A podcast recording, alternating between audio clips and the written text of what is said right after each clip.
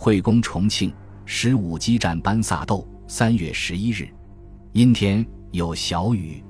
上午九时，我师奉命配属炮一师二十七团两个营和一二三师炮团八连，于当日乘汽车进至茶陵地区，由茶陵向重庆方向攻击，协同五十八师歼灭重庆地区之敌。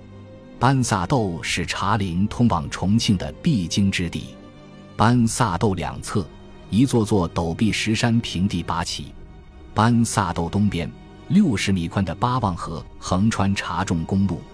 越军为阻挠我军会攻重庆，在漫山遍野的山洞里设置了许多暗火力点，并以一个加强联合四百多名武装矿工把守着这一易守难攻的险要之地。三月十一日下午十九时左右。四百八十四团先头一营进至茶陵以东弄花地区，部队下车边打边前进。该团利用夜暗连克敌弄花、兰怀两关，歼敌十五名，缴获重机枪、六零炮及其他轻武器一批。当进至狼兰公路转弯处时，越军炸倒大树，毁坏路基，将巨石堆放路中，设置路障，企图阻止我军进攻重庆。施工兵联合该团工兵，排在步兵火力掩护下，将路障排除。十二日六时，四百八十四团进至班嘎北侧，遇敌六百余人的抵抗。师遂令四百八十六团一营沿七百七十五高地多达向班萨斗北侧迂回，配合四百八十四团歼灭班萨斗地区之敌，攻占班萨斗大桥。四百八十四团进攻班萨斗的战斗是艰难的。部队每前进一步都要付出代价，尤其是夺取班萨斗大桥的战斗，从早上五时开始，直打到下午三时，数次进攻均未奏效。下午一时，负责主攻的一营改变战术，即用少数兵力和密集火力正面牵制，主力从高地东南山脚迂回，在团高机连火力掩护下，一连迅速通过了距八望河约两公里的一土桥。占领了几道棱坎，副连长张克刚带领二排向公路右侧迂回包围得手后，向山顶冲击。因山高壁陡，只有三人率先爬上山顶。忽听前面小山包有敌电台呼叫吵嚷声，判定是敌指挥所。张副连长一面派人下山报告，一面开始隐蔽接敌。当距敌四十米时，向敌群连投十一枚手榴弹。并用冲锋枪猛烈扫射，越军顿时乱作一团。下午三时，三营接替一营投入战斗。三营副营长张潘雄和七连连长刘洪顺，待指导员昌世军在深入了解敌情并勘察地形后，做出了以尖刀班为前导，加强排跟进，沿右翼山脉一个山头一个山头向前进攻的方案。昌世军是四川中县人。战后，我调入军政治部宣传处当干事，他也调入处里当副处长，从此一起共事四年。他个头不高，但思想活跃，文字功夫很好，对问题有自己的独到见解，不落俗套。他们当时趁着大雾和蒙蒙细雨，偷偷地爬上了右翼第一峰，一阵激战，将该山守敌一个加强班全歼，在向第二个山头发展进攻时。有十多名战士伤亡，副连长也受了重伤。就在四百八十四团在班萨斗大桥以西与敌激战的同时，四百八十六团一营已于十二日十五时从上游渡过八望河，占领了八望河东岸班萨斗西侧越军的七百六十三高地，对企图固守班萨斗的越军形成夹击之势。深夜，天上下着毛毛细雨。我跟随部队摸黑深一脚浅一脚的艰难前行，班萨豆大桥一时拿不下来，我们决定另辟蹊径。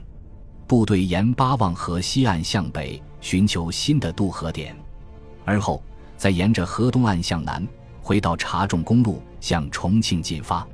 人困马乏的我们到了后半夜倦意难消，大部队行军又是羊肠小道。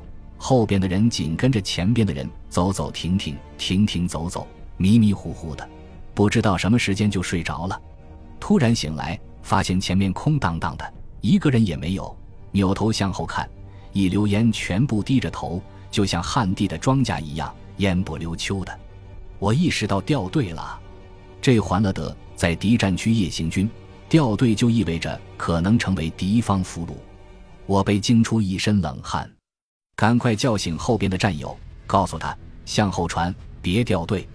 我们赶紧向前奔跑，寻找前面的大部队。还好他们没有走远，很快就跟上了队伍。悬在心里的石头总算落了地。自己告诫自己，千万不能再打瞌睡，一定不要再掉队。部队依然是走走停停，停停走走。我们不由自主地继续走着，睡着，睡着走着，迷迷糊糊的，不知道什么时候又掉队了。于是赶紧向前追赶。幸好又追上了，就这样走着睡着，睡着走着，走走停停，停停走走，一夜时间过去了，天亮了。这时我们又回到了查重公路上，站在班萨豆大桥的桥头。所不同的是，昨天在桥的西头，现在是桥的东头。班萨豆大桥全长六十米，我们却走了整整一夜。原来，在我们另辟蹊径的时候。主攻部队四百八十四团经过与敌激战，在十三日拂晓前，采取强攻与偷袭相结合的方法夺取并控制了大桥。我们赶到桥头时，他们正在打扫战场、巩固阵地。这时，师长李九龙正为董怀忠大步流星地从桥西走过来。李师长用手中的拐杖指着前方对我们说：“赶快追击，慢了敌人就跑了。”我和战友们似乎忘记了昨夜的瞌睡和疲劳，迅即离开班萨斗桥头，顺着李师长指引的方向，沿着查重公路，跟随部队快速向前方奔去。但是，李师长的形象却没有从眼前离开。这是一名撒眼一看定是军人的军人，一米八多的个头，魁梧健壮的身躯，走起路来一招一式，无不透露出中国军人的独特风采。他治军严格，讲求规范。他提出的“平时多流汗，战时少流血”的治军观点，使全师将士受益匪浅。大家在平时训练中，按照打仗的要求摔打部队，提高战力，保证了部队在战时拉得出、用得上。他善于从大处着眼，在小处着手，点点滴滴地培养部队的良好作风。军队条令怎么要求，部队就要怎么养成。路怎么走，歌怎么唱，内务如何整，枪械如何放，都一一规范，力求做到整齐划一。我国改革开放初期，社会上年轻人追求时尚，男士喜欢留长头发。李师长不允，他要求部队专心训练，准备打仗，全师指战员不许留长头发，女兵不得留长指甲。他规定的东西就要落实，令行禁止。师机关出早操。他扎着腰带和我们机关干部一起参加。早操结束时，他时常把大家集中起来讲讲话，说是讲话，实际上是检查头发。当值班干部向他报告请指示时，他会说向后转。他一排一排的边走边看，盯着每个人的后脑勺，看你头发长不长，是否合乎他的要求。假如有人不符合他的要求，他就会狠狠地刮你的鼻子。批评人，还有每个人的鞋带，他也要检查的。当时部队配发胶鞋，即鞋帮和鞋底全部用橡胶封住，这种鞋不怕下雨和泥巴。鞋背上面两个鞋盘各有四个眼孔，用于穿鞋绳的。鞋绳怎么穿？先走那个孔，后走那个孔，最后怎么系，打个什么结，都有规定。有人图省事，搞些删繁就简的小动作。李师长不依，他要求全师统一，不能有特殊。于是，出早操时还要检查鞋带。